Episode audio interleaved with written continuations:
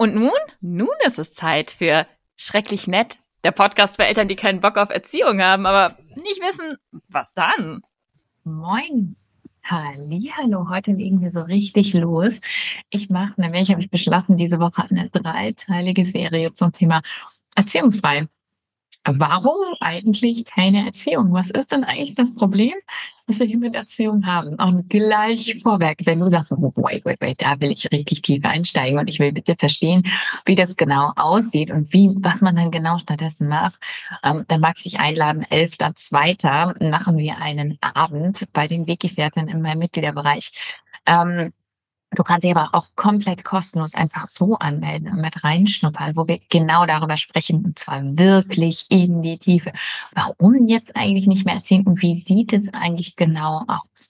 Heute will ich einen ersten Einblick da reingeben, aber wenn du Bock hast, auch mehr und es wirklich tiefer zu verstehen, ähm, die politischen, die sozialen und die sonstigen Dimensionen dahinter zu verstehen, dann lade ich dich ein. Du kannst dich komplett kostenlos anmelden.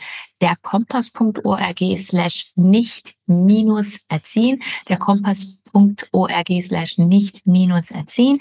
Du kannst den Link auch hier in der Beschreibung finden und kannst dich anmelden. Ich freue mich schon auf dich. Heute reden wir mal darüber, was ist denn genau das Problem, das geschichtliche Problem von Erziehung? Ähm, in der Tiefe, wie gesagt, geht's am Sonntag, aber wenn wir jetzt Erziehung als ein historisch oberflächliches Phänomen betrachten, man kann sehr viele Ebenen von Erziehung aufmachen, aber wenn wir diese Ebene aufmachen, dann stellen wir fest, dass die Idee von Erziehung korreliert mit ähm, im deutschsprachigen Raum ganz stark mit faschistischen ähm, Ideen und auch mit der Industrialisierung. Wir haben die grundsätzliche ähm, Vorstellung davon, dass Kinder auf eine bestimmte Art und Weise funktionieren muss, gerade erst vor ein paar hundert Jahren überhaupt angefangen zu formulieren. Also die Idee von Erziehung ist jetzt nicht eine, die es schon immer gegeben hat und die man überall findet. Auch crosskulturell müssen wir hier ganz klar als Kulturwissenschaftlerin muss ich das unbedingt anmerken, ganz klar sagen, dass das Problem von Erziehung in den meisten Kulturen vor der Kolonisierung überhaupt gar nicht erst aufgetaucht ist. Also natürlich gibt es einen Umgang mit Kindern und der ist kulturell extrem unterschiedlich, angepasst an die jeweilige Region, an die re jeweilige Religion, an die jeweiligen Gebräuche, Kulturen, Überzeugungen etc. Aber den, die explizite Idee von Erziehung ist tatsächlich ein weißes, modernes, westliches Phänomen, das in einem offensichtlichen Zusammenhang Zusammenhang steht mit modernen Eroberungs- und Gewaltfantasien, wie wir sie aus dem westlichen Europa kennen. Eine sehr, sehr gute Analyse von dem Zusammenhang zwischen Erziehung und politischer Gesinnung zum Beispiel finden wir in dem Buch von Herbert Ranz-Polster Erziehung prägt Gesinnung. Wir wissen, dass Erziehung mit politischen Strömungen sehr, sehr viel zu tun hat. Im deutschsprachigen Raum ist sauber erforscht, dass die Idee von Erziehung wie wir sie jetzt gerade wieder versuchen zu verändern, aber wie sie bis vor zehn Jahren tatsächlich unverändert dargestanden hat, massiv vom Faschismus geprägt wurde. Ähm, unter Hitler gab es die berühmte Johanna Hara, die das berühmte Buch geschrieben hat, Die deutsche Mutter und ihr erstes Kind, ähm, in der die grundlegende Idee vom manipulativen Säugling, der schreien muss, damit sich seine Lungen stärken, der lernen muss, alleine klarzukommen, der Stillabstände ähm, einhalten muss, etc., wo sie all diese grundlegenden Ideen formuliert haben, die wir heute in Spuren noch immer in der Erziehungsphilosophie finden. Die Grundidee von Erziehung, übrigens, die ich hier meine, ist die Idee von, wir müssen den jungen Menschen zu etwas machen. Also wenn ich sage, die Grundidee von Erziehung, wie wir sie heute haben, dann ist damit die objektivierende und die manipulierende Idee gemeint. Also die Idee von, wir müssen einen jungen Menschen zu etwas machen. Menschen hatten schon immer Ideen dazu, wie man Kinder begleitet. Es gibt die unterschiedlichsten ähm, Strömungen, historischen, crosskulturellen Strömungen dazu, wie man Kinder begleitet. Aber die explizite Idee, einen jungen Menschen zu etwas zu machen, hängt im deutschsprachigen Raum massiv mit der faschistischen Strömung zusammen. Das macht ja auch total Sinn. Für den Faschismus ist Gehorsam wichtig. Für den Faschismus ist das ähm, Entfernen von den eigenen Bedürfnissen so früh wie möglich wichtig. Für den Faschismus ist es wichtig, dass Menschen nicht gut in Verbindung mit sich sind und dass Menschen wissen, dass sie keine Macht haben, dass sie nicht bestimmen können, dass sie als Individuen nicht wichtig sind. Das macht ja alles aus faschistischer Sicht komplett Sinn. Faszinierend ist, dass wir die Grundzüge davon behalten haben.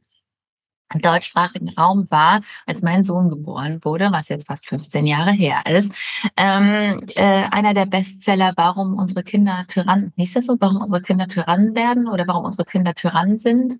Hieß das Buch so? Das Tyrannen-Kinderbuch von Winterhoff, ähm, der heute übrigens ähm, endlich, endlich auch rechtlich zur Rechenschaft gezogen wird für seine, ähm, für äh, seine Handlungen gegenüber Kindern. Ähm, aber ähm, wir finden die, das, was sich dann in kriminellen Handlungen niedergeschlagen hat, auch ganz klar in, ähm, in der Haltung wieder. Also die Idee, dass Kinder Tyrannen sind, dass man sie beherrschen muss, dass sie Grenzen brauchen, dass ja auch mal Schluss sein muss, dass sie auch mal ähm, dass sie in irgendeiner Form beherrscht werden müssen, dass man Machtkämpfe führen kann mit Kindern. All diese Ideen kommen historisch direkt aus der Erziehungsidee, wie sie im Faschismus entstanden ist. Und das finde ich einen faszinierenden Zusammenhang, den wir bisher großflächig ignoriert haben. Wie gesagt, bis auf so Bücher wie Herbert Renz-Polsters Erziehung prägt Gesinnung haben wir kaum eine Auseinandersetzung damit. Die Tatsache, dass es politisch wichtig ist, wie wir mit unseren Kindern umgehen, zum Beispiel, wird komplett ignoriert. Seit Jahren ähm, versuchen einige Kolleginnen und ich darauf aufmerksam zu machen. So langsam, langsam tut sich ein bisschen was. In meinem Buch, was ich dieses Jahr schreiben werde, werde ich auch dann endlich öffentlich und hoffentlich mit der entsprechenden Öffentlichkeit darüber sprechen, warum das so wichtig ist. Aber uns ist der Zusammenhang oft nicht klar zwischen der Idee von Kinder müssen aber auch mal Grenzen haben und faschistischen Grundgedanken. Die Idee, dass man so mit Kindern umgehen muss, hat ja immer auch eine gesamtgesellschaftliche Funktion. Was ist die Funktion von Erziehung? Was ist die Funktion davon, wenn Menschen zum Beispiel lernen, dass sie machtlos sind, dass sie ausgeliefert sind, wenn Menschen Gehorsam lernen, wenn Menschen lernen, sich anzupassen? Und heutzutage nennen wir das nicht mehr so. Wir nennen das dann dass sie sich auch mal, äh, dass sie auch mal kooperieren müssen oder dass Kinder auch mal Grenzen brauchen oder wir nennen Strafen jetzt Konsequenzen und solche Sachen. Also wir haben ein bisschen Neusprech eingeführt, aber grundsätzlich ist das Problem das gleiche. Die Haltungsfrage ist die gleiche. Und diesen gesamtgesellschaftlichen Zusammenhang möchte ich einfach aufmachen. Natürlich sind die Dinge komplex. Natürlich sind die Dinge auch die einzelnen Strömungen. Wir haben zum Beispiel die Strömung der Reformpädagogik von vor 100 Jahren. Ähm, die dürfen wir hier nicht unter den Tisch fallen lassen. Aber für unseren Zweck, um uns zu fragen, was ist denn das Problem an Erziehung? Macht es Sinn, einmal den historischen Rahmen aufzumachen, uns klar zu machen, Erziehung ist neu als Idee.